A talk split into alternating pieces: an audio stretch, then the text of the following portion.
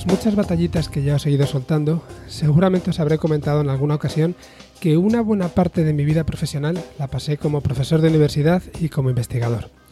Y para más señas, que mis investigaciones estuvieron relacionadas con el procesamiento del lenguaje natural y con la personalización. Tengo que reconocer que no solo no fui un investigador brillante, y recalco el no, sino que seguramente estuve muy por debajo de la media. Y no fue ya hasta que transcurrieron unos años desde mi paso a labores más empresariales que llegué a la conclusión de que mi problema era más de actitud que de aptitud. Y que no podía llegar muy lejos si a cada paso que daba estaba más pendiente de las aplicaciones reales que mis investigaciones podían tener que de los avances de las propias investigaciones. Y es que, bueno, claro, cada vez que se me ocurría una idea, lo primero que me venía a la cabeza era preguntarme, ¿y esto para qué sirve? Bueno, pues eh, supongo que ni es bueno ni, ni, malo y que simplemente es un tema de intereses y, bueno, de motivaciones. Y realmente me alegro de haberme dado cuenta a tiempo y sobre todo de haberle puesto remedio. Como no podía ser de otra manera, eh, esta pregunta me ha seguido martirizando también en la empresa y creo que soy capaz de aportar mucho más y de ser más productivo si tengo claro el por qué o el para qué de lo que estoy haciendo. Y no me refiero ya a una razón de corto alcance, algo como tengo que producir este resultado porque hay otro que lo necesita, sino a una foto más completa en la que entienda cuál es el beneficio que va a aportar a la, a la empresa. De nuevo, no creo que esto sea ni bueno ni, ni malo, en mi opinión, en una empresa y en sus proyectos tiene que haber gente con perfiles distintos y complementarios. Y de la misma manera que se necesitan profesionales especializados, cualquier producto necesita a alguien con una visión más amplia y que esté pendiente de que todo tenga sentido. Y creo que esto puede ser aún más importante cuando se trata de productos que utilizan inteligencia artificial o si queréis, y por centrar más el tiro, eh, que utilizan Machine Learning. En mi opinión, y después de llevar ya 20 años Metido de una u otra manera en proyectos de este tipo, a menudo se separa demasiado la parte del proyecto que se encarga de crear el modelo entrenado con Machine Learning del encaje que este proyecto tiene con el resto del producto. O por decirlo de otra manera, a menudo quizás no se tiene muy en cuenta y el ¿y esto para qué sirve? Desde mi punto de vista, la gestión de productos basados en Machine Learning presenta presenta unos desafíos que no se encuentran en otros proyectos y de la misma manera que un mal modelo es un problema para un producto, un buen modelo mal aprovechado puede resultar eh, no ya inútil, sino seguramente perjudicial. Y si vamos un poco más allá, incluso puede ser un error el forzar el uso de la inteligencia artificial cuando realmente, bueno, pues a veces no es necesario. Y para mí, otro de los desafíos importantes a los que un product manager se tiene que enfrentar en este tipo de proyectos es asegurar que la salida de un modelo se procese de forma conveniente para que el producto tome las decisiones adecuadas. Incluso, bueno, pues eh, en, ocasiones estas decisiones no son automáticas, sino tomadas en base a un conjunto de reglas que, que están basadas en la experiencia. Y os voy a poner un ejemplo, bueno, os voy a poner varios ejemplos cercanos. En BrainSense teníamos algoritmos para e-commerce que predecían qué productos le podían interesar más a un cliente en un determinado momento. Pero tan importante como predecir estos productos era también determinar cómo mostrárselos al usuario, eh, dónde mostrárselos y cómo combinar estos resultados con otras estrategias del propio e-commerce. Y me refiero a cosas como, por ejemplo, mostrar no solo productos en un determinado, o mostrar, perdón, solamente productos en un determinado rango de precio, eh, o mostrar productos con un mínimo de stock, o productos que estuvieran en oferta. Pero también podemos encontrar otros ejemplos en, otros ámbitos muy diferentes y sin ir más lejos, aprovechando que, esto es un podcast, podríamos encontrar la utilidad a entrenar un modelo para convertir, por ejemplo, audios en texto escrito. ¿Y para qué? Bueno, pues eh, la verdad es que la utilidad de este modelo mm, podría tener seguramente diversas funcionalidades dentro del producto. Y, por ejemplo, se podría utilizar para traducir el texto obtenido a otro lenguaje y después convertir la traducción de nueva voz. Y de esta manera tendríamos un programa disponible en varios idiomas, aunque bueno, también es verdad que seguramente un poco más robótico de lo que ya es normal en mí. O podríamos aprovechar este propio modelo para, bueno, utilizar ese texto obtenido para buscar otros episodios con contenido similar y recomendarlos. O quizás simplemente querríamos mostrar el texto en la web para que resultase accesible a personas con discapacidad auditiva. Y para terminar os voy a dar otro ejemplo más y en este caso para otro ámbito distinto. Y podríamos, por ejemplo, utilizar un mismo modelo que realice previsión de demanda de un determinado producto eh, para tomar decisiones como si debemos fabricar más o menos unidades, si debemos enviar más stock a un país o a otro, o si necesitamos, por ejemplo, redimensionar nuestra flota de camiones. Más allá de estos ejemplos, este es un tema al que vamos a dar importancia en algunos de los próximos episodios del programa y que vamos a tratar además desde diferentes puntos de vista. Y en el episodio de hoy comenzaremos tratándolo con una persona que lleva ya unos cuantos años dedicado a la consultoría y desarrollo de proyectos basados en inteligencia artificial y que nos va a contar su experiencia con algunos de estos proyectos y la manera en la que se integran en los clientes. Esta persona es Carlos del Cacho, Senior Data Scientist en Paradigma Digital y como podréis comprobar durante la entrevista, un verdadero experto en Machine Learning y sobre todo en sus aplicaciones. Un programa más, bienvenidos a Pensamiento Digital, el podcast en el que tratamos de acercar la inteligencia artificial a las empresas. Para los que no me conozcáis, mi nombre es Francisco Carrero y bueno, para los que ya me conocéis, ya sabéis que prefiero que me llaméis Frankie. Recordad que podéis encontrarnos en iBox, en Apple Podcast y en Spotify y que podéis seguirnos en Twitter como arroba pensamientodp y poneros en contacto con nosotros a través de la dirección de email pensamientodigitalpod.gmail.com. Eh, en el programa de hoy tendremos una noticia, una noticia en la que hablaremos sobre IBM y una decisión un poco polémica que ha tenido en cuanto a, bueno, a, seguir con, con, la investigación y con el desarrollo de uno de, de sus algoritmos. Y después de eso ya directamente tendremos la entrevista con Carlos del Cacho.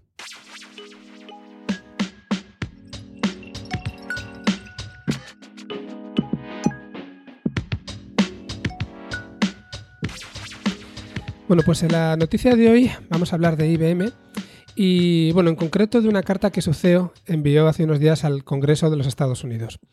Una carta en la que decía que no seguirían desarrollando ni investigando tecnología de reconocimiento facial. Y os voy a leer un pequeño extracto de, de la carta y en ella decía que IBM se opone firmemente y no justificará el uso de ninguna tecnología de reconocimiento facial, incluyendo tecnología de otros proveedores que esté destinada a la vigilancia, perfilado racial, violaciones de libertades y derechos humanos básicos, o cualquier otro propósito que no sea consistente con sus valores y principios de confianza y transparencia. Y Arvind Krishna, que así se llama CEO, añadía, creemos que es el momento para iniciar un diálogo nacional sobre si la tecnología de reconocimiento facial debería ser empleada por las fuerzas de la ley nacionales. Bueno, pues ya hemos comentado varias veces en este programa los, bueno, pues algunos de los malos usos de este tipo de tecnologías. Principalmente en China y con casos como el de bueno, pues la localización de personas pertenecientes a ciertas etnias. Eh, ya comentamos una noticia sobre los uigures hace pues, cerca de un año, pero, pero bueno, ha salido varias veces. Y también de igual manera hemos comentado otros usos más positivos o, o bueno, neutros, como lo queráis ver, y que están destinados a, a aplicaciones como por ejemplo simplemente desbloquear el móvil o confirmar un pago en, Alipay, que es algo que, se hace en China. Y, de hecho, hace escasos episodios comentábamos que estas tecnologías ya se estaban adaptando a la necesidad de llevar mascarillas. Bueno, sin embargo, y más allá de, los, de estos usos, estos sistemas han padecido siempre problemas típicos de la inteligencia artificial como pueden ser la falta de una precisión total o especialmente los sesgos en, los datos. La falta de precisión al final lo que trae puede ser casos en los que se identifica mal a una persona y cuando estamos tratando cuando estamos habilitando que, esto produzca el desbloqueo y el acceso a datos sensibles, pues puede ser un problema importante. Y bueno, sobre los sesgos no hace falta que, que os diga nada porque yo creo que ya todos estamos bastante concienciados. Y precisamente sobre los sesgos, IBM trató de poner algún remedio hace un par de años, en 2018, cuando publicó un conjunto de fotos que, según ellos, era el, conjunto o la base de datos de fotos que contenía más diversidad de todas las disponibles hasta el momento. Bueno, eh, como siempre, este eh, tipo de movimientos, y me refiero ahora a la carta que ha enviado IBM, pues tiene sus partidarios y sus detractores. Y enseguida se han empezado a escuchar voces poniendo en duda la veracidad de las razones que, IBM está esgrimiendo para tomar esta decisión. Y por ejemplo, se dicen cosas como, como que lo cierran porque no son capaces de proporcionar unos resultados fiables o, o que lo cierran porque no les proporciona suficientes beneficios. Sea como sea, lo importante para mí es que se ha suscitado un debate, un debate interesante en torno a esta decisión y creo que ya este hecho en sí mismo es suficientemente importante como para dedicarle no solamente unos minutos a, esta noticia, como acabo de hacer, sino incluso para haber contactado con Fares Kameli, un gran conocido ya del, programa y sobre todo que sabe mucho sobre esos temas, sobre estos temas, y que, bueno, se prestó, le contacté ayer rápidamente y se prestó enseguida a dejarnos un audio de tres minutitos con su opinión. Una opinión, además, que bueno, tenéis que saber que está muy bien fundamentada porque Fares es Interim Manager en Biocryptology y Biocryptology es una empresa que precisamente ofrece identificación biométrica y, lo que para mí aporta más valor que permite integrarse con todo tipo de aplicaciones digitales. Eh, bueno, que nadie lo entienda como un tipo de propaganda, que Biocryptology no, no me paga por esto, pero, pero bueno, sé, sé de lo buenos que son. Eh, os dejo en estos tres minutos con Fares y enseguida, enseguida terminamos. Sin ningún lugar a duda, como comentábamos el año pasado, estamos en la era de los datos y parte de esos datos son biométricos, los proveemos nosotros.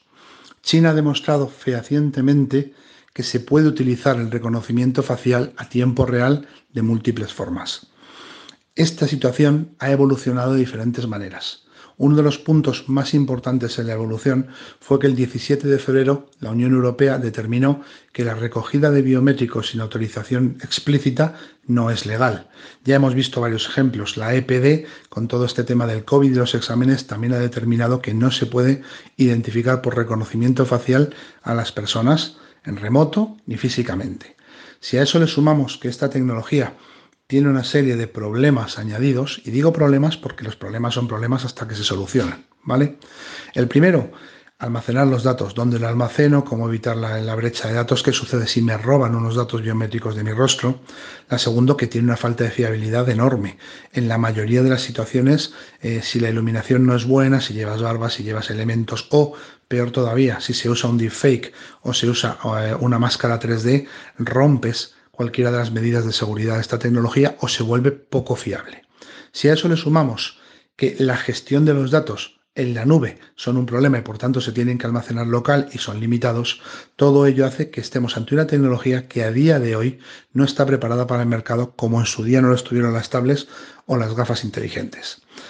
IBM hoy ha tenido una idea brillante, un momento espectacular de marketing y comunicación y ha aprovechado la ola del Black Lives Matter y de la muerte de George Floyd para anunciar que va a dejar de dar servicios de reconocimiento facial en base a evitar políticas de discriminación racial. A mí me parece genial porque se suma a una ola de social que está sucediendo, pero realmente es una decisión empresarial.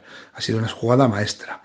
Todo esto nos lleva a un punto en el que volvemos a biométricos más básicos, como pueda ser la huella dactilar, la palma de la mano o en caso de que seas Amazon o una empresa de alta tecnología, puedes incluso hacer usar las venas de la palma de la mano con patrones. ¿Vale? El resto del mundo que no es Amazon, que además ni siquiera tiene la tecnología desarrollada, por supuesto no contamos con el iris en este punto, tiene que seguir usando biométricos de huella dactilar.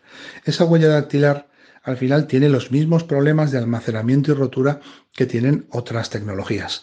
Por tanto, el uso de soluciones como pueda ser, por ejemplo, Biocryptology, que identifica usando los datos biométricos que están almacenados en tu teléfono, o soluciones genéricas de mercado, como pueda ser la de Samsung o la de Apple o la de Google, que autentifican con el biométrico más, una, más un doble factor, van a ser la tendencia durante unos años mientras esto evoluciona.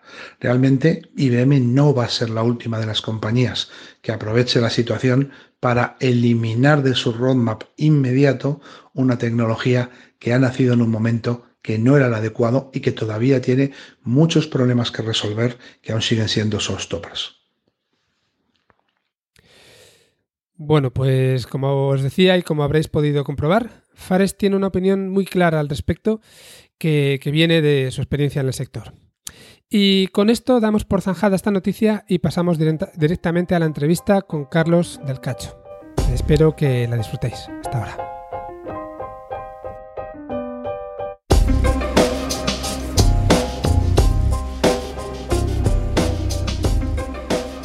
Muy buenas a todos y bienvenidos a la entrevista con Carlos del Cacho. Carlos, ¿qué tal? ¿Cómo estás? Eh, pues muy bien, muchas gracias. Buenas tardes. Eh, bueno, estamos encantados de tenerte en el, en el programa. el gusto es mío. Eh, bueno, hemos tenido el placer de trabajar juntos y si alguna vez te has preguntado en qué demonios piensan los científicos de datos, pues creo que vas a poder salir de dudas. Pues mira, no me lo había preguntado así, pero, pero bueno, es algo a darle, a darle vueltas a partir de ahora. Voy a presentarte un poquito, pero luego te voy a pedir que nos des algo más de información, más de profundidad acerca de, tu carrera, por decirlo así. Eres, bueno, Senior Data Scientist en Paradigma Digital actualmente. Eh, cuentas con más de 15 años de experiencia en temas de análisis de datos, tanto en empresa como también a nivel académico. Eh, también tienes experiencia en startups y bueno, en consultoría e incluso en preventa, que son labores que, bueno, que sé que estás realizando últimamente. Y luego me ha, gustado mucho de te defines en LinkedIn como alguien con un perfil mixto, capaz de hablar tanto a directivos como a técnicos y capaz de cubrir la distancia que siempre hay entre, entre estrategia y ejecución. Bueno, esto es algo que comentaremos además a lo largo del programa. No sé si de lo que he dicho hay algo que sea mentira, pero en cualquier caso te agradecería que nos cuentes un poco pues, eh, esos puntos importantes que ha habido durante tu, carrera, por favor. Vale, pues yo en realidad vengo dando tumbos desde 2003. Em, estudié informática. Eh, bueno, la verdad es que no tenía muy claro cuando acabé mis estudios a qué dedicarme. Digo, es lo típico, estás en el instituto, dices, uff, ¿qué hago con mi vida? Eh, y, bueno, eh, mi hermano eh, por aquel entonces había empezado Teleco. Yo vi sus apuntes de álgebra y dije, ahí no me meto ni loco. y bueno, pero lo que pasa es que se puso él a, programar, pues lo, típico, unas prácticas que le mandaron a hacer como una especie de videojuego. Y pues yo aprendí por aquel entonces, me pareció divertido. y ahí empezó todo. Eh, toda la debacle. Eh, y bueno, estuve trabajando eh, pues desde empresas de telecomunicaciones moderadamente grandes, empresas pequeñas de consultoría o medianas. Estuve trabajando bastante tiempo en desarrollo, desarrollo web, en la parte de backend. nunca he sido full stack, esto que se lleva tanto de moda últimamente. Em, pero digamos que mis páginas web siempre salían tan feas que no me quedaba más remedio que hacer el back. Em, y bueno, pues en un cierto momento me aburrí de la programación en Java, que era, lo que hacía yo por aquel entonces, y decidí, eh, pues haciendo piruetas en el aire, volver a estudiar. esto fue como el año 2013 o así. Eh, ya había llovido eh, bastante. Entonces, por aquel entonces empezaba en todo el tema de la formación online, eh, pues hubo unos profesores de la Universidad de Stanford eh, que se pusieron a hacer cursos ahí masivos, luego nació más tarde Coursera, eh, a raíz de eso, bueno, hubo un divorcio por el camino porque un profesor montó, dos profesores montaron Coursera y otro tiró por Udacity, pero bueno, me picó el gusanillo de volver a aprender, aprendí a programar en R, me pareció divertido todo el tema de la estadística y nada, volví a la universidad. Entonces hice un máster en inteligencia artificial y desde entonces eh, pues vengo trabajando como científico de datos. Eh, y por el camino he seguido dando tumbos, eh, tanto en startups como en empresas de consultoría. Yo creo, fíjate que en consultoría he encontrado mi sitio, porque una cosa que le digo a los candidatos cuando hago proceso de selección, pues muchas veces me toca entrevistar y fichar gente, es que la consultoría eh, te permite cambiar de trabajo sin cambiar de trabajo. Entonces, si tienes una mentalidad inquieta, que te gusta aprender y pues la sensación de empezar siempre de novato, yo creo que es el sitio adecuado. Y bueno, así como resumen, yo creo que está bien. La verdad es que te entiendo, te entiendo bastante. El, el, hecho de tener la posibilidad de enfrentarte a diferentes proyectos que no son demasiado largos, pero que puedes terminar de forma satisfactoria y luego encontrar otros desafíos y tal, yo creo que bueno, para gente inquieta es, bastante atractivo. Y por lo que te conozco, pues sí que, sí que entiendo que va bastante con tu perfil. Eh. Por cierto, que me ha hecho también, ya, me hubiera gustado a mí tener un hermano como, como tuviste tú en tu caso, que me hubiera quitado de la cabeza el estudiar teleco, porque hice primero teleco, luego hice informática, y bueno, pues me tuve que reconvertir. Perdí, perdí unos cuantos años por culpa de no tener un hermano mayor que me ayudara con eso. Eh, eso, eso está muy bien. Eh, yo creo que de todas maneras lo de elegir profesión con 18 años es un crimen. Eh, debería prestarse bastante más atención al tema eh, vocacional o de orientación, pero, pero bueno, em, en mi caso yo vi aquello y dije, no, no, no, no ni loco. Em, y bueno, al final pues ha salido bien. Yo creo que acabamos todos en el mismo sitio, para bien o para mal. Efectivamente, esperemos que, que para bien. Bueno, Carlos, pues entonces eh, te voy a preguntar eh, un poco por, el tipo de, proyectos que estás desarrollando ahora mismo en Paradigma o cuál es, cuál es tu papel ahí. ¿Nos podrías contar un poquito más al respecto, por favor? Em, vale. Em, bueno, en consultoría antes comentaba eh, que tiene la parte positiva de em, pues varías un poco, aprendes, aprendes de distintos negocios. Eh, y eso la verdad que es algo que a mí me atrae. Eh, luego tiene la vertiente quizás un poco negativa de eh, que rara vez tus proyectos pues, llegan a, entrar en producción o a ser aplicados o, bueno, se, hacen muchas pruebas de concepto, demostraciones de valor porque ayudan a vender servicios. Em, y bueno, yo en Paradigma, en lo que concierne a proyectos, pues al menos inicialmente no he trabajado mucho en proyectos porque yo tenía como labores de coordinación, eh, me dedicaba eh, pues a asignar a la gente a, proyectos, eh, sobre todo era una máquina de hacer entrevistas, entonces pues fichar desde arquitectos de Big Data, científicos de datos, consultores de gobierno del dato, más o menos todo lo que se prestaba, pues un poco convencerlo para que entrara dentro de la empresa. Em, y bueno, en un cierto momento, pues, pues me metí en, proyectos. Entonces, eh, pues he estado desde haciendo un sistema de recomendación em, para una empresa del mundo media relacionada con temas deportivos, eh, pensando, por ejemplo, en grandes eventos deportivos que ocurren periódicamente, no voy a dar nombres, Em, pues eh, recomendación de tanto de contenido audiovisual, eh, concretamente vídeos, como artículos de, em, que, publican los periodistos dentro de la propia página web. y luego, eh, pues he trabajado en ese proyecto y, bueno, ese, ese fue una de, las veces que el proyecto acaba en producción, de lo cual me siento muy orgulloso porque lo ejecutamos en tiempo récord. En cuestión de dos meses ya estábamos en producción. Em, y luego pues he estado trabajando también en retail, pues en, temas de optimización del catálogo de, un e-commerce para, ah, pues para elegir qué productos se ponen a la venta y más o menos entendiendo la parte de logística, tratando de optimizar un poco el proceso. Ah, y hasta la fecha, bueno, esos son los dos únicos proyectos en los que he trabajado en Paradigma. Me ha hecho te voy a cambiar un poquitín de tema, pero no quiero dejar pasar un comentario que, has hecho antes. Has dicho que, bueno, que pocos proyectos llegan realmente a producción, que se hace mucha prueba de concepto. Eh, ¿por, qué, es eso? ¿Es porque a lo mejor las empresas no tienen todavía confianza en el desarrollo de proyectos basados en inteligencia artificial y entonces, bueno, pues esas pruebas no terminan de convencerles? ¿O, ¿qué, es lo que hay detrás para que estos proyectos no lleguen a salir a producción? Esa es una pregunta eh, sencilla y la respuesta seguramente es complicada, porque yo creo que nadie empieza un proyecto de esta naturaleza con la intención de que no salga a producción. Eh, pero lo que suele ocurrir es que por el camino, eh, pues a lo mejor te encuentras con cosas que no habías previsto, desde pues situaciones que me han pasado recientemente que seguramente conoces, pues tú crees que tienes unos datos para trabajar con ellos y por lo que sea, eh, pues no, se están almacenando debidamente o se sobrescriben. Eh, eso diría que es bastante habitual. Eh, hay veces que también puede ocurrir que los datos están ahí, pero que no son útiles para el propósito que estabas persiguiendo, pues porque están sesgados o no tienen la calidad necesaria. bueno, múltiples casuísticas.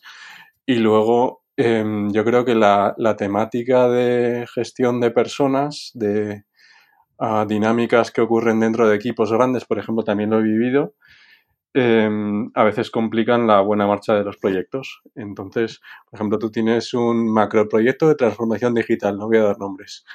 Em, y pues se te ocurre poner a trabajar em, a los científicos de datos por separado de los ingenieros de datos, eh, a lo mejor por, áreas, y, te pueden, pueden pasar cosas como que a lo mejor el grupo de científicos de datos eh, pues a lo mejor no tiene experiencia previa en temas de arquitectura, entonces está planteando un modelo teórico eh, con, pues, em, con sus complejidades, eh, que seguramente cuando lo comunican al otro lado no lo llegan a entender muy bien, pero el caso es que el modelo teórico tiene unas limitaciones de arquitectura que los científicos de datos, por su área de conocimiento, no se dan cuenta. Y luego, pues los ingenieros de datos, a la vez, están trabajando sobre su pipeline de procesamiento de datos sin tener en cuenta qué están haciendo los científicos de datos. Total, que hay una, serie de casuísticas que se pueden dar en cualquier equipo, a veces relacionadas con, em, pues con, limitaciones que se podían haber paliado antes de arrancar el proyecto y luego por la propia complejidad de las dimensiones del proyecto, eh, la gestión interna, como se plantee, que eh, para bien o para mal, pues eh, muchas veces para mal acaban dando con que el, proyecto no dé los resultados obtenidos. Ah, y en concreto este proyecto de transformación digital en el que tuve la ocasión de participar, eh, finalmente el modelo que se estaba haciendo pues tuvo que ser suspendido. Y, bueno, yo me llevo muchos aprendizajes. Eh, uno de mis aprendizajes es que no puedes dejar gestionar a un proyecto de esta naturaleza a alguien que no tenga conocimientos previos en el área. pero, pero bueno. Estoy completamente de acuerdo. Pero sí, sí, continúa. Eh, no, más o menos había concluido mi reflexión. Ah, vale, vale. Como habías dicho muchos aprendizajes, digo, voy a preparar aquí la, lista y luego voy. Son, eh, son muchos, pero. Es uno, eh, pero intenso de momento. Seguro que el, resto van saliendo. No, estoy de acuerdo contigo. Es eh, yo he dado, he dado varias charlas hablando de, gestión de producto en este tipo de, proyectos, en proyectos que están basados en inteligencia artificial. Y una de las cosas que siempre comento es que en un caso como este, incluso el, propio product manager tiene que tener algo de, experiencia, o por lo menos un mínimo de, conocimiento, porque hay, hay diferencias mm, bastante claras en, en los procesos, por lo menos en la parte del desarrollo del modelo eh, respecto de la integración con el producto, que en otro tipo de productos digitales realmente no, se dan. Es, muy importante. Efectivamente. Eh, yo que sé, por ejemplo, cuando haces un proyecto de desarrollo de software al uso, yo siempre comento que el principal riesgo que corres es eh, pues que acabes desarrollando algo que el cliente no quería la ejecución, bueno, pues si planteas mal la arquitectura, eh, a lo mejor hay que echarla abajo, pero si tienes un equipo más o menos experimentado eh, que haya, se haya curtido en mil batallas, pues la arquitectura la van a plantear seguramente bien, eh, pero el riesgo que corres es que no hagas algo que es lo que estuviera esperando el cliente. y en temas de ciencia de datos, normalmente ocurre algo al revés, en el sentido que el objetivo, lo que busca el cliente muchas veces está muy claro, eh, pues yo quiero tener un modelo para mejorar este proceso y quiero que sea súper preciso. Entonces, el objetivo final está muy claro, eh, pero hay unos condicionantes en el sentido de que esto es una tarea empírica eh, que hacen que, bueno, que haya mil problemas que te puedan surgir por el camino que den al traste el proyecto. Y muchas veces incluso estás tirando por una línea y tienes que volver atrás, retroceder un poco porque has visto que esa línea es un camino muerto que no lleva a ningún sitio y casi recomenzar de, nuevo eh, persiguiendo otra vez el mismo objetivo con los aprendizajes previos, pero eh, con un enfoque distinto. Y hay muchos gestores de software, gestores de proyectos tradicionales que solo llevan un poco mal. Ah, tanto la parte empírica que tiene el, el, crear modelos como el retroceder para volver a avanzar. Quizá a lo mejor parte del problema viene también porque a veces quien impulsa este tipo de, proyectos eh, pues puede ser alguien de, negocio o alguien que en general no tiene demasiado conocimiento sobre, sobre el campo y no se hace los deberes antes de, empezar con él. No se ve si tienes los... Bueno, pues si queréis, por hacer un poco una analogía con un plato, si vas a cocinar un plato, vas a cocinar a partir de una receta, si no tienes los ingredientes no, no puedes confeccionar ese plato.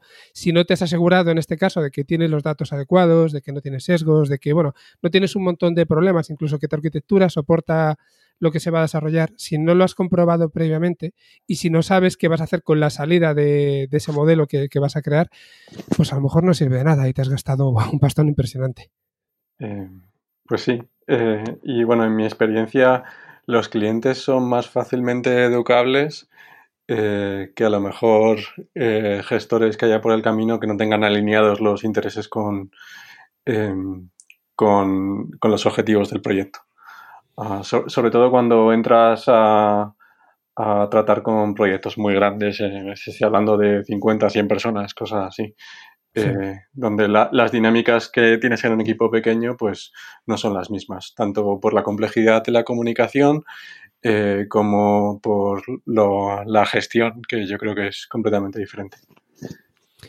Y puede ser que a lo mejor también otro problema de fondo que haya detrás de todo esto es que no, no suele haber una, estrategia real en torno a, qué se va a hacer con la inteligencia artificial. Eh, pueden ser a lo eh. mejor proyectos que salen de repente o, tú has visto que ya hay empresas que empiecen a desarrollar este tipo de estrategias. Pues si las hay no las conozco eh, porque claro, em, nosotros muchas veces eh, vamos a, a, empresas o a clientes que no tengan un departamento a lo mejor muy sólido en la parte de ciencia de datos porque precisamente son los que necesitan más ayuda. Entonces, pues yo tengo la suerte o la ventaja de que veo de manera transversal lo que ocurre en el sector, pues tengo acceso a muchos clientes, muchos proyectos, em, pero precisamente a lo mejor las empresas más punteras con departamentos internos mejor formados y que lo tengan mejor planteado, pues para mí son relativamente opacas porque no contratan nuestros servicios. Entonces no, sé responder a esa pregunta porque no, estoy en la posición adecuada. Em, pero bajo mi punto de vista yo sí que considero que al menos en España el grado de madurez en el mercado es bajo en el sentido de que igual se espera mucho sin tener muy claro el cómo o eh, nivel de desconocimiento eh, yo creo que es elevado. Y, ¿cómo crees que se podría resolver esto? ¿Es simplemente algo que orgánicamente, bueno, pues eh, va a ocurrir y, el mercado va a ir madurando poco a poco? ¿O, crees que realmente se pueden hacer cosas para impulsar un poco estos procesos? Pues yo creo, fíjate que si eres una empresa que no tienes, no tienes ese conocimiento dentro de, la, dentro de tu propia organización ah, y a lo mejor no lo consideras core para tu negocio ah, y ah, pues vas a partir de subcontratas o de empresas como la nuestra, empresas de consultoría, eh, pues yo creo que el principal, la principal manera para solucionar ese problema sería eh, intentar contratar a alguien que sepa para, para orientarte un poco, que haya pasado por eh, experiencias similares. El tema es que gente con experiencia tampoco hay tanta en el mercado, ah, lo cual lo complica un poco. Ah, pero bueno, con el paso del tiempo lo cura todo y el sector irá madurando. Vale, o sea que sí, entonces de, de, forma orgánica se debería corregir, pero, pero bueno, yo, yo creo, yo estoy de acuerdo contigo en que las empresas que se lo quieran tomar en serio lo que no pueden hacer es escatimar en, contratar de alguna manera a gente que les ayude a, llevar adelante estos procesos. Porque al final son procesos además caros, más cuando no tienes, no tienes conocimientos y muy fácilmente puedes pasar un montón de tiempo y, no haber avanzado absolutamente nada. Sí, los errores pueden ser muy caros. Entonces mm. yo, por ejemplo, he vivido en el tema de em, pues, tú comienzas eh, un desarrollo más o menos ambicioso, eh, donde no solamente lanzas el proyecto de, crear un modelo, sino que eh, de golpe y porrazo pues montas un equipo para hacer la página web, para hacer la explotación del modelo sin, tener muy claro si el modelo va a funcionar. y, y, claro, ese es un error garrafal porque no sabe, o sea, en ciencia de datos no sabes qué rendimiento tiene algo hasta que lo has terminado. Entonces, ponerte a hacer castillos en el aire sobre cómo lo vas a explotar antes de haber validado algunas hipótesis de negocio, eh, pues limitar un poco el riesgo del proyecto, yo creo que es, un error. Y muchas veces por desconocimiento eh, se cometen este tipo de errores que serían fácilmente evitables si hubiera alguien con experiencia al otro lado a la hora de contratar.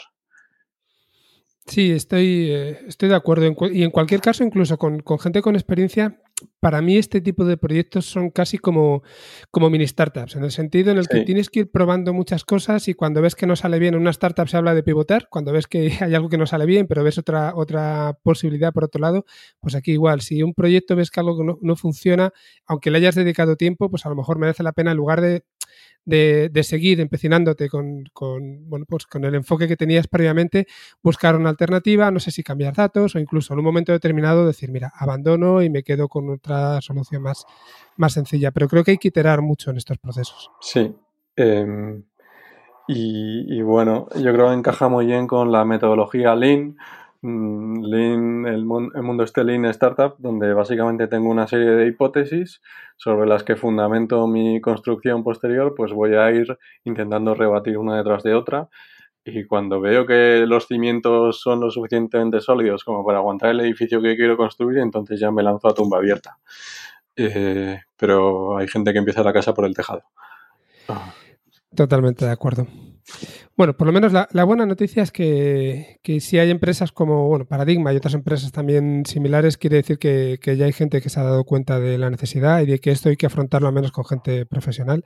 Así que en ese sentido creo que son buenas perspectivas. sí, totalmente de acuerdo. Te iba a preguntar ahora, hemos hablado un poco de, cómo podrían las empresas enfocar este tipo de, proyectos. Eh, sí, ¿qué, ¿Cómo le recomendarías a un profesional que se quiera dedicar a, esto de la inteligencia artificial? Bueno, al final siempre decimos lo mismo, ¿no? Hablamos de inteligencia artificial cuando queremos decir, machine learning casi, que es lo que más se utiliza, pero bueno, por, generalizar, ¿qué le recomendarías a un profesional que se quiera dedicar a, machine learning? ¿Cómo, ¿Cómo le dirías que tiene que empezar? Y más teniendo en cuenta que tú también hiciste una pequeña reconversión, entre comillas. Antes de responder a esa pregunta, me ha hecho gracia lo de la inteligencia artificial en el machine learning. Eh, hay por ahí un comentario en Twitter que se hizo viral que decía, eh, si está escrito en, Python es Machine Learning, si está escrito en PowerPoint es inteligencia artificial. Eh, más, allá de eso, eh, pues bueno, las diferencias, los matices no, están muy claros. Em, entonces, cuando hablas de dedicarse al campo de la inteligencia artificial, pues claro, depende mucho de si la orientación es un perfil de negocio que quiere entender un poco el potencial de la tecnología dentro de su sector para buscar aplicaciones o si estamos hablando de perfiles técnicos como podía ser yo eh, si me retrotraigo a mi pasado pues hace 7, 8 años intentando ah, cambiar profesionalmente. Em, o sea, yo creo que eh, para dedicarse al mundo de la ciencia de datos en la parte técnica es muy, muy importante tener una base sólida de conocimientos teóricos. Eh, entonces, eh, hay, hay, mucha formación online, eh, pues como yo en, su caso estuve, estuve aplicando, pero es complicado dedicarse a este sector sin tener un posgrado, por ejemplo. Que te dé esa, esa, base de conocimientos teóricos que luego en el mundo profesional pues vas a aprender otras cosas, vas a, Em, pues vas a aprender más de metodología de gestión de proyectos, de arquitectura, vas a aprender de cloud, de una serie de cosas que te ayudan a hacer bien tu trabajo. Eh, pero si no tienes los cimientos teóricos, es muy difícil adquirirlos fuera de un entorno académico. Esa es mi opinión al respecto. Em, Me ha parecido muy interesante lo que, lo que comentabas de eh, sería diferente en el caso en el que estemos hablando de un perfil técnico o de un perfil más, de negocio. Y, bueno, casi lo que nos has comentado es cómo, cómo crees que debería formarse un perfil técnico, reconvertirse entre comillas. ¿Cómo crees que lo haría alguien de, o que podría hacerlo alguien de negocio? Em, pues... Si es que tienes opinión al respecto, ¿eh? que no sé si... Bueno, este eh, opiniones... Para todo, ¿no? Opiniones válidas igual no tengo, pero opiniones siempre tengo. Pues yo creo que la gente de negocio tiene, tiene una gran parte del camino andado eh, en el sentido de que para poder buscar aplicaciones de inteligencia artificial dentro de un sector ayuda bastante el conocer los problemas del sector, eh, porque seguramente eh, tampoco hace falta crear grandes innovaciones para aplicar inteligencia artificial dentro de, dentro de un contexto de negocio. O sea, tienes que mirar a tus procesos de negocio, a los que ya tienes actualmente, eh, y a lo mejor ver palancas de cómo mejorar, eh, pues añadiendo eh, una, una, simulación o un modelo de optimización o alguna, algún artefacto matemático, cómo mejorar algo que ya tienes. Entonces, si conoces los problemas de la empresa, lo único que te queda por recorrer es, pues a lo mejor entender un poco lo que se puede llegar a hacer. Ah, entonces, para eso, empresas como, como, la mía, como Paradigma Digital, em, que, pues que vemos también lo que hacen los competidores de, una determinada empresa, podemos ayudar. y bueno, siempre hay, hay libros que, que, se pueden leer. Pues yo recomiendo uno que eh, me preguntó nuestra CEO hace un tiempo eh, sobre inteligencia artificial más aplicado a la parte de negocio, yo recomiendo uno que se llama Prediction Machines, que está escrito por, gente del MIT, eh, por economistas más que por científicos de datos. Y habla pues un poco de, em, de que la inteligencia artificial, la estadística, lo que está haciendo es abaratar las predicciones. Entonces, em, pues dentro de lo que Em, sea un proceso donde tú tengas que hacer una previsión, por ejemplo, una previsión de venta, eh, pues a lo mejor eh, una posible iteración es voy a tener una, previsión más precisa. Entonces, lo que hagas ahora mismo con hojas de cálculo, eh, lo puede hacer un ordenador reconociendo patrones en base a un histórico. Entonces, no hay que buscar tampoco grandes innovaciones eh, seguramente porque las grandes innovaciones no están al alcance de, la mayor parte de las empresas. No vas a fichar a 200 matemáticos para hacer el nuevo modelo basado en aprendizaje por refuerzo que te, eh, que te conduzca un coche eh, de manera autónoma, sino que con pequeños cambios dentro de, tu, de tus procesos de negocio existentes, yo creo que puedes empezar a conseguir un retorno de inversión. Si en este sentido, por ejemplo, Andrew, que nunca sé cómo se, dice el apellido, pero bueno, leí una vez que se decía así. Eh, bueno, pues él lo que dice es que las dos principales aplicaciones que ve son, por un lado, la automatización de tareas que se pueden realizar muy rápidamente y que no las tiene que hacer los humanos.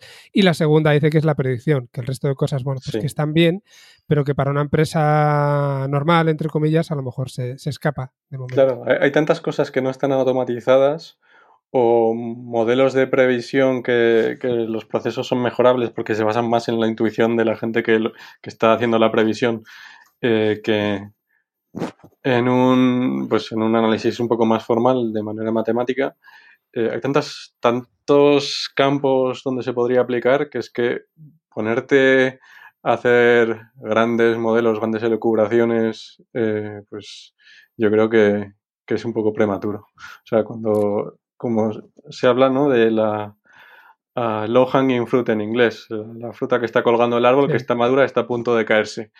Eh, pues primero cojamos la fruta que está a punto de caerse del árbol y luego ya treparemos a las ramas altas.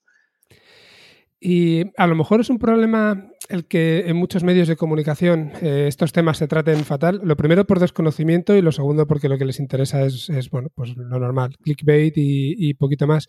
Y que se hable sobre todo de aplicaciones súper futuristas. Sin embargo, sin darle importancia a lo que de verdad se, está haciendo. Quizás es algo que falta para que la inteligencia artificial termine de, despegar. No, no, me refiero a nivel empresarial, sino a, que, a que la gente tenga una cierta idea de, para lo que sirve.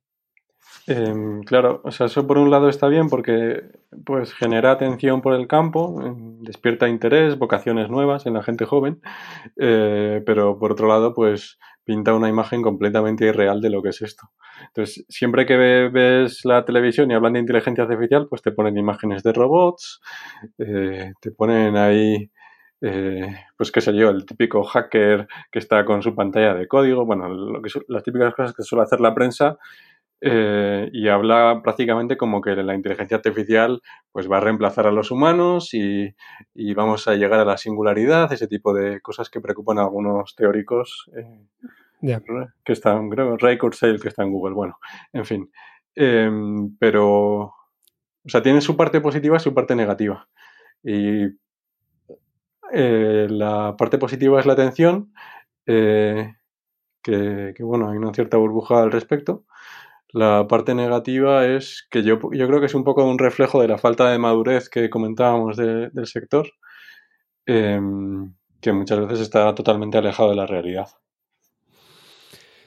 Pues muy, muy de acuerdo con, con este análisis. ¿Y, tú crees que, desde otros organismos se pueden hacer algo, se puede hacer algo como se, ha hecho en otras ocasiones, por ejemplo, con el comercio electrónico, para que la inteligencia artificial termine de, despegar? Y hago también otra observación, porque cuando se empezó a impulsar el comercio electrónico, imagino que en general, pero yo recuerdo sobre todo en España, eh, a, nivel, a nivel estatal, por decirlo así, con un montón de programas y de dinero público que se metió, realmente se hizo muy mal. Se hizo muy mal porque se desinformaba a la gente o se malinformaba, como lo quieras ver, y en el fondo se animó a mucha gente a lanzarse al e-commerce cuando no tenía los conocimientos. sentido. Efectivamente, no, ni los conocimientos ni tampoco se les daba la formación adecuada. Entonces, ¿tú crees que en este sentido es, sería bueno que, que, el gobierno, por ejemplo, ayudara o crees que mejor no lo toquen para que no lo estropeen? A ver, yo es que soy más de la opinión eh, que, el gobierno cuando hace inversiones eh, o cuando pues decide corregir fallos de mercado, muchas veces, eh, aunque no tenga la intención de hacerlo, pues entorpece un poco las cosas. pero dicho esto, todo lo que sea invertir en educación, en, en investigación, en transferencia tecnológica, ¿no? que muchas veces nos quedamos en la parte de investigación académica que se publica un paper, eh, pero nos olvidamos que para que eso retroalimente y repercuta positivamente sobre la sociedad, pues tiene que llegar a las empresas. Eh, entonces, ese tipo de inversiones yo creo que tienen un retorno eh, razonablemente alto. quizás más en el medio o largo plazo, pero ayudarían, por ejemplo, a que ese grado de madurez que esperamos pues se alcance antes. Porque cuantas más gente formada haya en el mercado, eh, pues más proyectos habrá, naturalmente, porque esta gente tendrá que trabajar en algún sitio y más informados estarán los clientes a la hora de contratar. Y bueno, haría que todo fuera más sencillo, supongo. Pues mira, justo mi, siguiente pregunta iba un poco por lo que acabas de comentar de transferencia de tecnología de universidad a empresa y, también formación.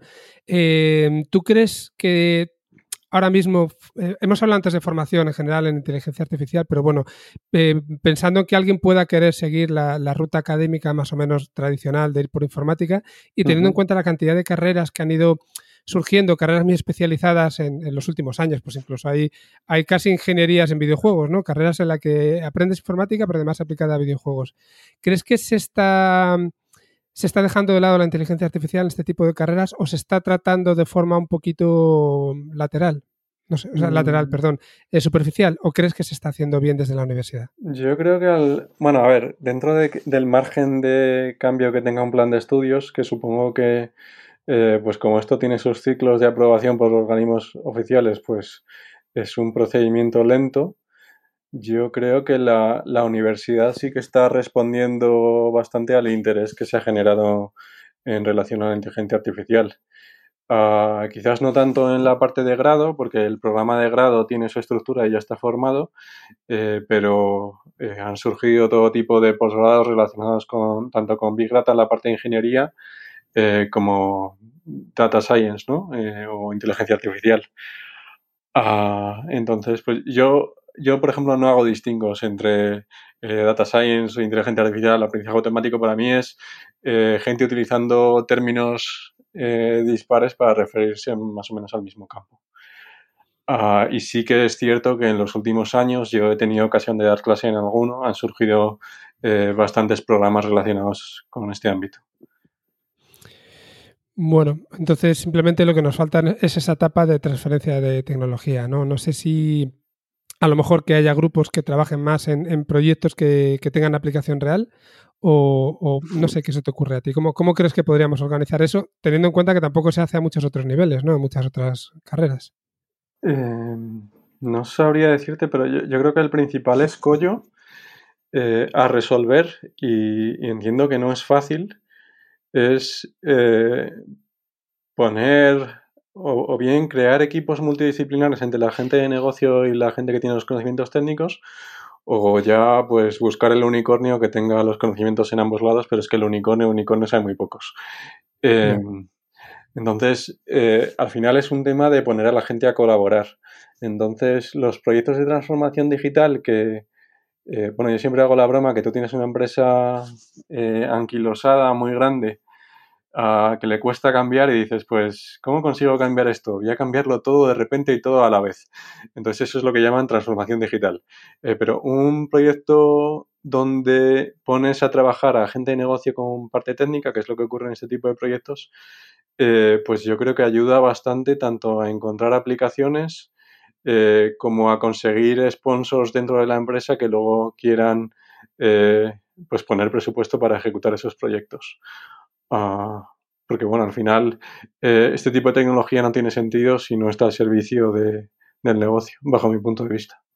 Sí, estoy completamente de acuerdo. Al final, el, software en general no, tiene servicio si no está puesto a.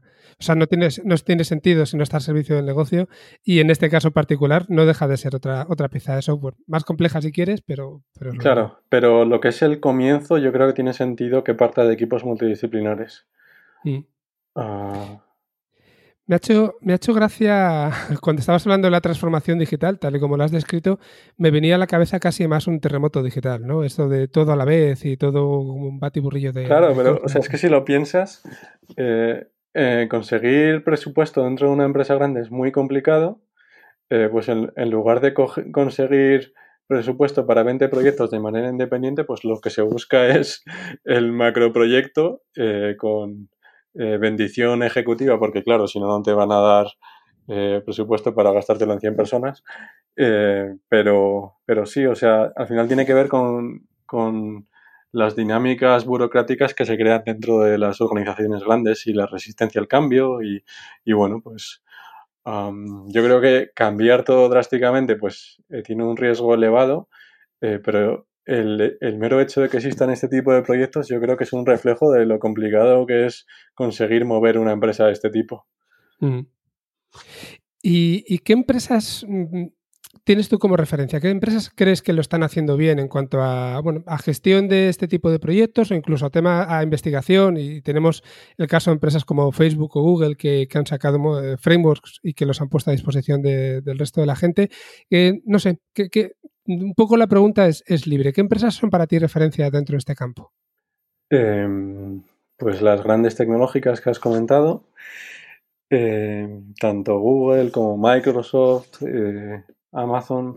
Yo creo que en parte porque para hacer grandes proyectos de inteligencia artificial, y no me refiero meramente al, a, pues lo que comentaba antes de coger la fruta que está a punto de caerse del árbol, sino hacer grandes contribuciones al campo, eh, es caro. Entonces, esta, esta gente tiene tanto el presupuesto eh, como las ganas y, sobre todo tienen datos en abundancia. Ah, y cuando no tienen los datos en abundancia, tienen los canales de distribución para conseguir datos de manera más o menos rápida. Entonces, por ejemplo, si tú eres un Google, eh, pues con la cantidad de tráfico que generas, eh, si tienes que conseguir datos de navegación para cualquier eh, cosa o incluso eh, dentro de tus propias aplicaciones que ya estás distribuyendo, el, conseguir los datos suficientes para poder mejorar algún proceso, o sea, es algo que es relativamente sencillo, mientras que muchas otras empresas se encuentran una barrera importante a la hora de conseguir los datos para, para empezar a hacer algo, uh, que es lo que sucede muchas veces en, España, que tenemos a lo mejor las ideas de qué nos gustaría hacer, eh, pero luego empiezas a, contrastarlo con la realidad de lo que ocurre dentro de tu empresa uh, y pues se te van cerrando puertas. Eh, pues esta gente tiene tanto los medios y la capacidad de inversión necesaria, eh, capacidad para reclutar a las grandes mentes dentro del campo eh, y luego eh, facilidad para conseguir datos. Entonces, la combinación de esos tres factores hacen que yo creo que estén mucho mejor posicionados que el resto para contribuir y es lo que están haciendo. ¿Y cuáles crees que, van a ser las próximas grandes aplicaciones, por, decirlo así? Si quieres dejando de lado pues todo eso que hemos hablado antes de, bueno, de aplicaciones futuristas, algo, algo más real, ¿por dónde crees tú que va a tirar eh, las grandes aplicaciones de inteligencia artificial en los próximos años? Uf, no se me da muy bien esto de hacer de bola de cristal. Ah, de hecho, es, me da un poco miedo responder a esta pregunta porque luego seguro que esto lo escucho pasado un tiempo y no he acertado ni una, pero bueno. Eh, Nada, no, no, tienes obligación. ¿eh? Es, más un juego que otra cosa. Eh, no, es que me pillas un poco descolocado porque tendría que pensarlo. Pues entonces te dejo que lo pienses y, otro, día que hablemos más adelante te vuelvo a preguntar. Muy bien. Vale. Y, en concreto, ¿dónde ves tu futuro dentro de, este campo? ¿Vas, no sé, crees que te vas a dedicar a temas de consultoría para siempre o te ves haciendo otras cosas diferentes? No sé si tienes algo en la cabeza o es algo que tampoco lo has pensado. Claro, para siempre es una palabra como muy, eh, muy categórica, ¿no? Al final es como un compromiso que muchas veces pues hacemos casi sin, sin pensar realmente en las consecuencias. Entonces, para siempre no creo que sea el estar en consultoría. A mí de momento la consultoría me atrae por lo que te comentaba antes, la sensación de empezar de novato, el, ah, incluso disfruto de la parte comercial, que, esto es algo que si se lo llego a decir a, a mi yo de hace 10 años me habría tomado por loco. Se eh, cara, ¿no? Sí, eh, pero, pero totalmente. Eh, pues claro, cuando estás en la parte comercial, pues aprendes de problemas más de negocio, eh, interactúas con gente, entonces es enriquecedor.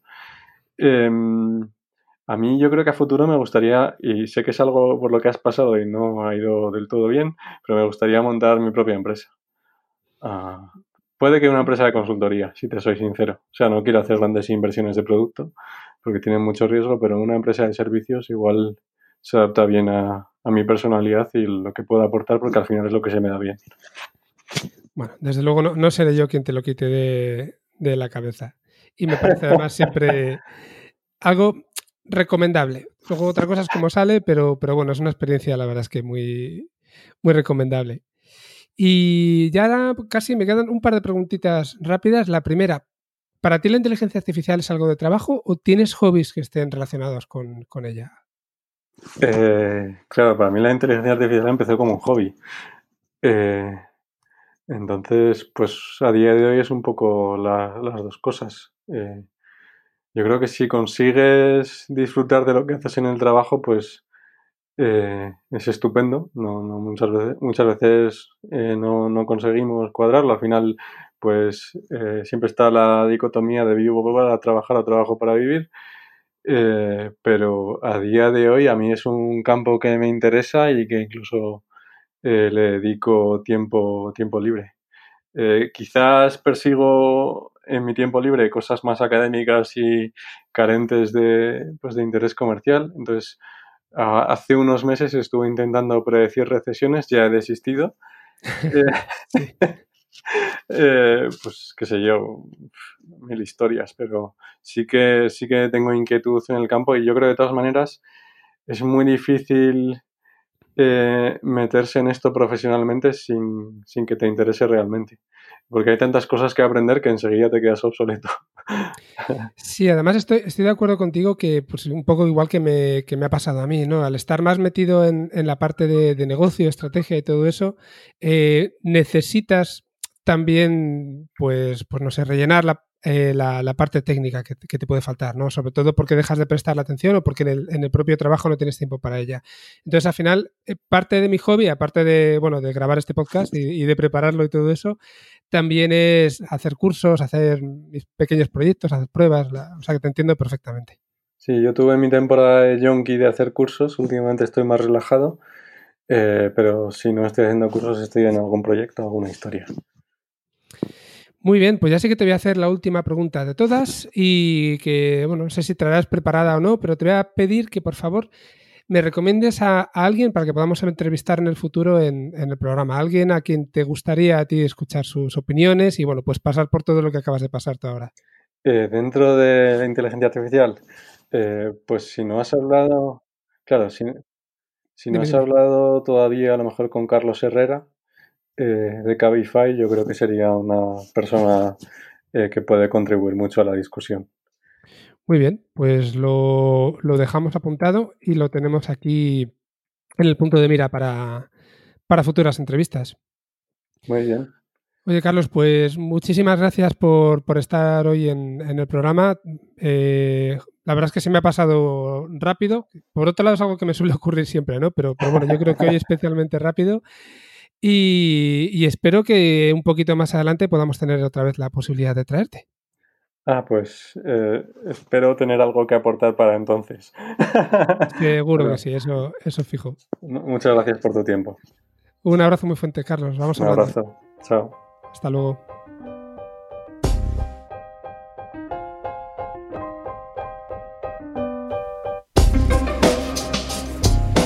Bueno, pues hasta aquí nuestra entrevista con Carlos del Cacho, al que agradecemos muchísimo que se haya pasado por el programa. Como siempre, espero que, os haya parecido interesante y quiero hacer hincapié en una de, las conclusiones, uno de los comentarios que hacíamos durante la propia entrevista y creo que quizás es el momento ya de que muchas empresas puedan empezar a apostar por diseñar una estrategia de inteligencia artificial y sobre todo hacerlo con, cabeza. Sin prisa, pero sin pausa. Es algo que no es fácil y todavía pues, tenemos muchas cosas que aprender sobre, sobre los procesos, pero es algo que ya está al, alcance de muchas empresas y que se debe empezar a, aprovechar. Creo que hay que perderle el miedo. Bueno, pues sea como sea, ya sabéis que si tenéis cualquier comentario, cualquier duda, cualquier sugerencia, podéis escribirnos a eh, pensamientodigitalpod.com o podéis dejarnos eh, pues algún comentario en iBox o incluso en Apple Podcast. Eh, y también recordad que si os suscribís a cualquiera, bueno, al podcatcher que vosotros estéis utilizando, a través del podcatcher que estéis utilizando, pues recibiréis una notificación cada vez que saquemos un episodio nuevo y así seréis los primeros en, enteraros. Nada más por mi parte, os doy las gracias como siempre por estar allí, por, por escucharnos y bueno, por de alguna manera hacer posible que este programa siga adelante y os mando un abrazo muy fuerte. Hasta luego.